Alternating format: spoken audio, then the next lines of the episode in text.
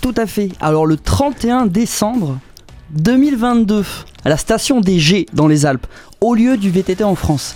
Elle accueille des, euh, des étapes de championnat du monde de VTT, euh, de descente, de short track d'enduro, de cross-country.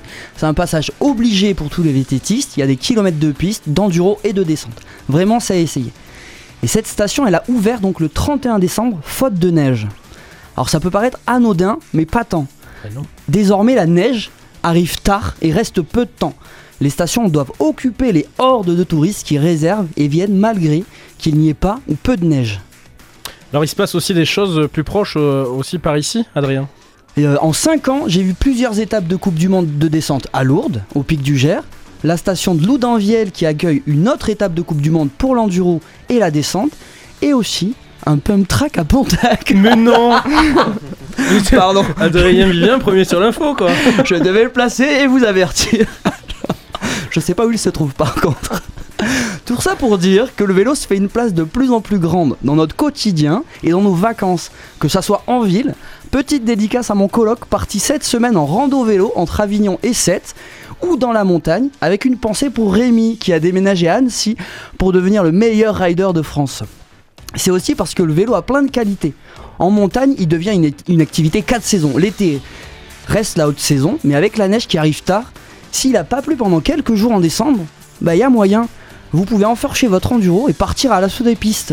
Et encore plus si vous avez ce qu'on appelle un e-bike, c'est les vélos électriques, c'est ça? Exactement. Et ils ont ça pour eux, c'est qu'ils facilitent les montées si vous n'avez pas de camion ou de remontée mécanique, Ah. comme Guillaume.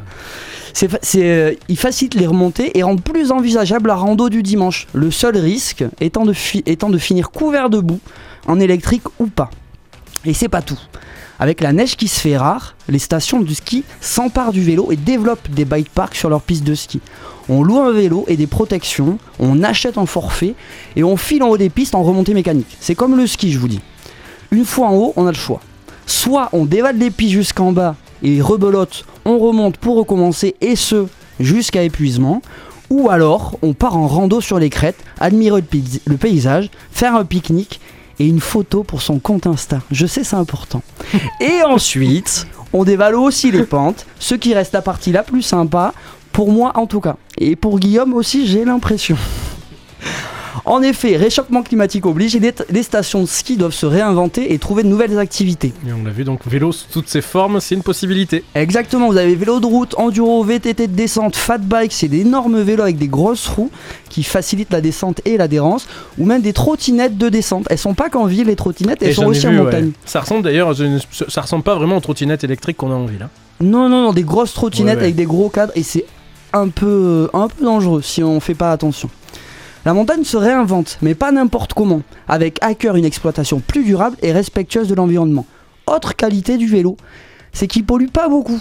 Alors oui, il faut fabriquer et parfois ils viennent de loin, mais même à Tarbes, vous pouvez trouver un fabricant de vélos. Euh, Pibex pour les curieux, voilà, allez voir sur Insta et un site internet PYBEX. Ça pollue moins et on peut en faire au même endroit que des activités déjà existantes. On combine sur les mêmes endroits pâturage l'été, c'est important, vélo, rando, parapente et ski l'hiver. Et on encadre les nouvelles pratiques, notamment pour le vélo. Les pistes pour le vélo sont assez semblables à celles de rando, plus ou moins, je sais qu'on peut discuter.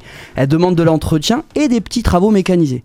Mais une fois en place, l'impact sur l'environnement reste assez mineur.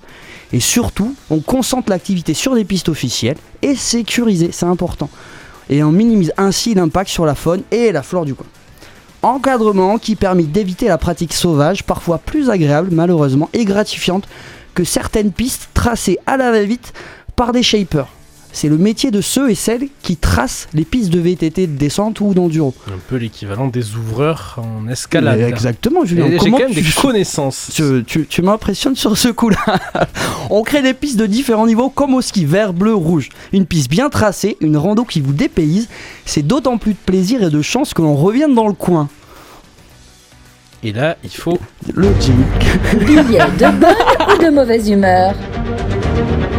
Notre invité va-t-il rester jusqu'à la fin de la chronique C'est l'heure du billet d'humeur dans Pontac Sport. Alors, ça sera un mini billet d'humeur. Une sorte d'hommage à Nico qui n'est pas là On aujourd'hui. aime bien faire des hommages aux vivants aujourd'hui, je sais pas ce qui. Comme chantait François Valéry, aimons-nous vivants. Hein N'attendons Ah, pas ouais. que la mort nous trouve du talent.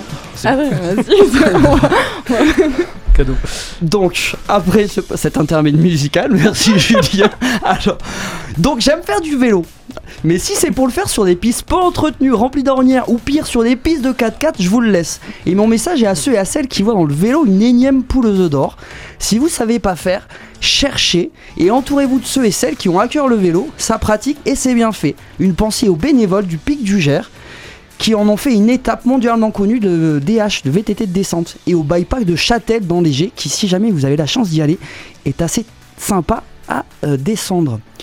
Une étude de la Trail Foundation en 2002 montre que la nature est l'une des principales motivations des VTTistes pour revenir, et surtout que pratiquer du vélo en pleine nature crée un lien avec celle-ci. L'environnement n'est plus vu comme un terrain de jeu, mais comme un milieu à protéger. On s'attache au milieu et au paysage qu'il nous offre et on souhaite alors le protéger, en prendre soin. Bon, faut garder à l'esprit quand même que le plus gros impact environnemental du tourisme en montagne, ben, c'est le trajet de, pour voiture, en voiture pardon, pour y arriver. Alors on enfourche nos vélos et on pédale. À vos pelles et faites-nous découvrir vos montagnes et vos spots cachés parce que je sais qu'il y en a, Guillaume. On, on en prendra soin, on reviendra, on reviendra peut-être à vélo.